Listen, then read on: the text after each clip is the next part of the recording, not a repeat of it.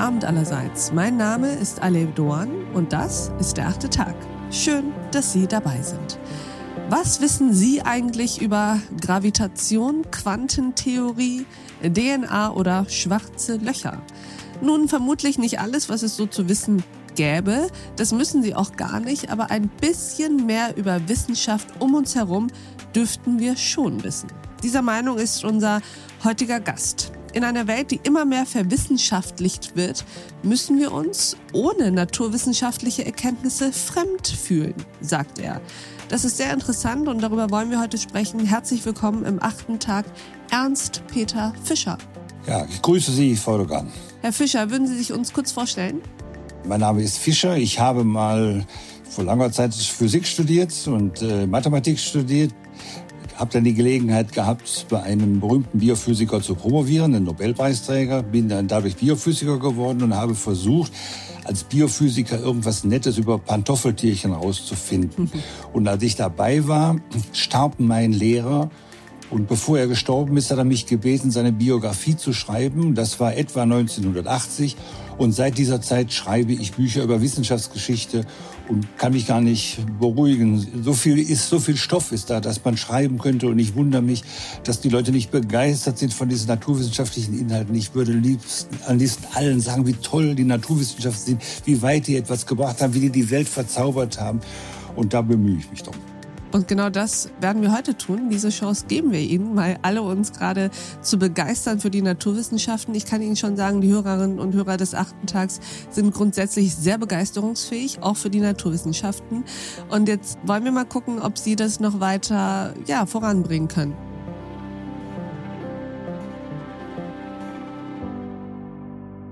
Ja, also ich, ich, ich glaube, dass äh, ein Charakteristikum ist, dass man so Genuss haben muss am Wissen. Und das, wenn das Ihre Zuhörerinnen und Zuhörer haben, dann, dann sind wir bereit, dann, dann können wir was machen. Also wenn Sie einfach nur stumpfsinnig konsumierende Kühe sind, dann können wir nichts machen. Das sind Sie nicht.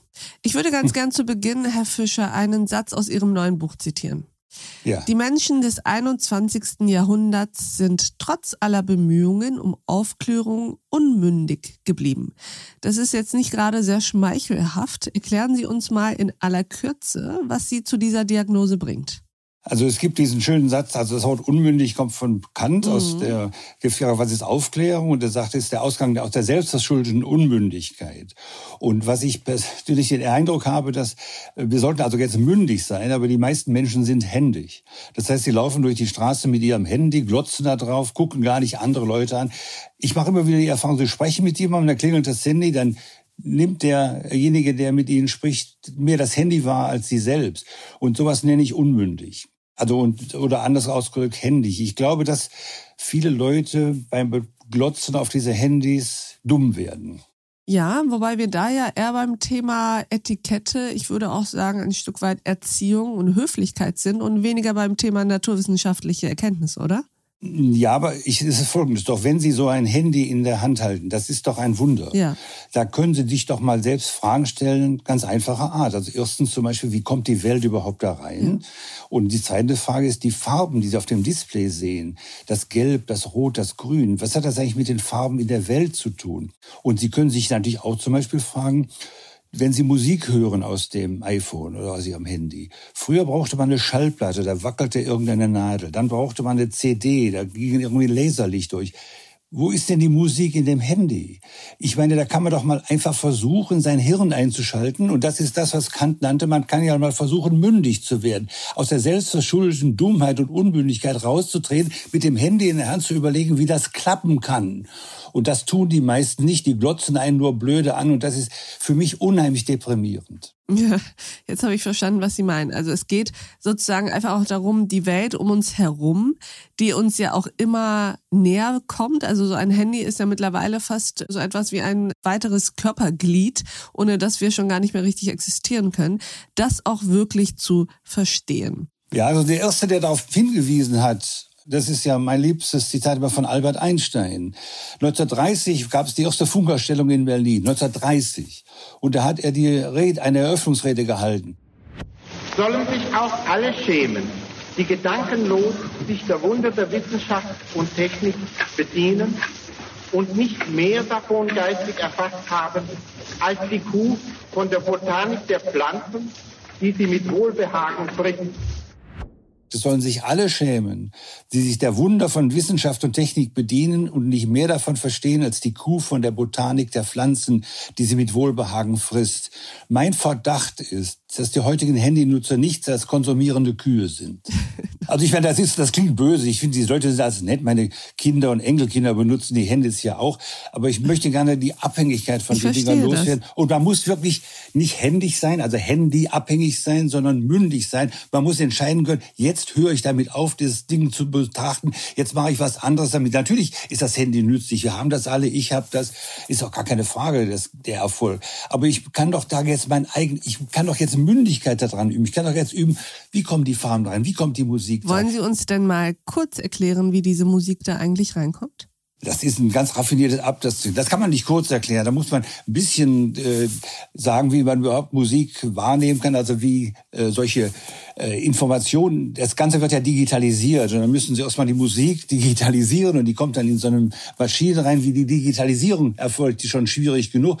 Aber dann wird das Signal, was da reinkommt, wie man so schön sagt, abgetastet. Und da gibt es ein Abtasttheorem, das gesagt, wie groß eine Abtastrate sein muss, damit die Wiedergabe perfekt sein kann. Und das wird durchexerziert. Das hat einen Namen, ein Nyquist-Theorem.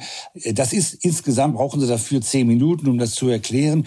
Und man kann das nachlesen das geht ja nicht darum, dass man jetzt Ingenieur wird und solche Sachen baut, sondern sich einfach überlegt, wie, welche Mechanismen dahinter stecken, was da für Ingenieurleistungen hinterstecken. Oder zum Beispiel bei den Farben auf den Displays. Die Farben in der Natur sind ja Moleküle, die dann in den Blumen sind oder in den Gewändern sind, aber in der, auf den Displays ist das eine Halbleiterphysik. Und Halbleiterphysik finde ich ungeheuer spannendes Thema. Das wird nur völlig verschenkt. Das ärgert mich dann immer. Wissen Sie, wer als erster von Halbleitern gesprochen hat außerhalb der Physik? Der romantische Dichter Novalis, der fand Halbleiter schon damals als Ernährungsgrundlage für den Geist. Und das sollten wir heute fortsetzen. Halbleiter sind was ganz Besonderes. Sie sind ja nicht Leiter und Isolatoren, sondern etwas dazwischen. Die haben also Beweglichkeit in beide Richtungen. Das ist toll. Und dieses Gespräch geht natürlich noch weiter.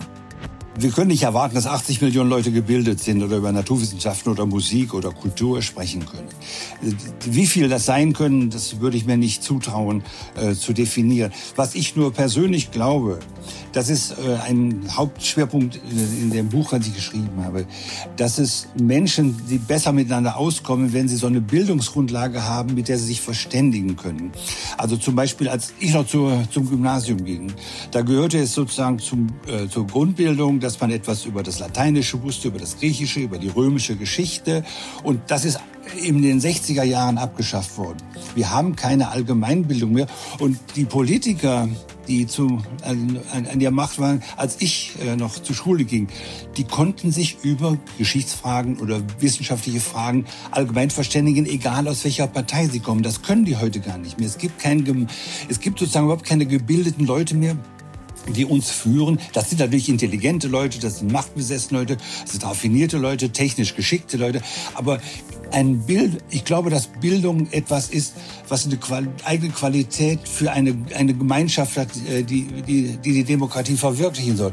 Es wäre viel besser, wir könnten uns ganz allgemein über sowas wie Raum- und Zeitvorstellungen oder, äh, oder die, die, die Begriff der, Atom, der Atome verständigen oder überhaupt verstehen, wie man Gene untersuchen kann. Und wenn man dann nicht immer nur sagt, dass die DNA des Außenministeriums so, so ein Blödsinn verzapft und von Quantensprüngen spricht, wenn gar keine stattfinden, sondern da, ich glaube, dass wir da einfach grundsätzlich äh, uns schlauer machen können, wen, wen man damit meint also natürlich nicht 80 Millionen Deutsche, das ist, wird, ist eine Illusion, aber irgendwie, dass da so ein grundlegend, äh, grundlegendes Bildungsstand erreicht wird, meinetwegen äh, bei Lehrern, auch Journalisten. Das war mal ein Thema in den 70er Jahren, ob Journalisten Kernphysik studieren, äh, kennen sollten. Diese Folge in voller Länge finden Sie auf thepioneer.de oder in unserer Pioneer App. Bis zum nächsten Mal, Ihre Alef Doan.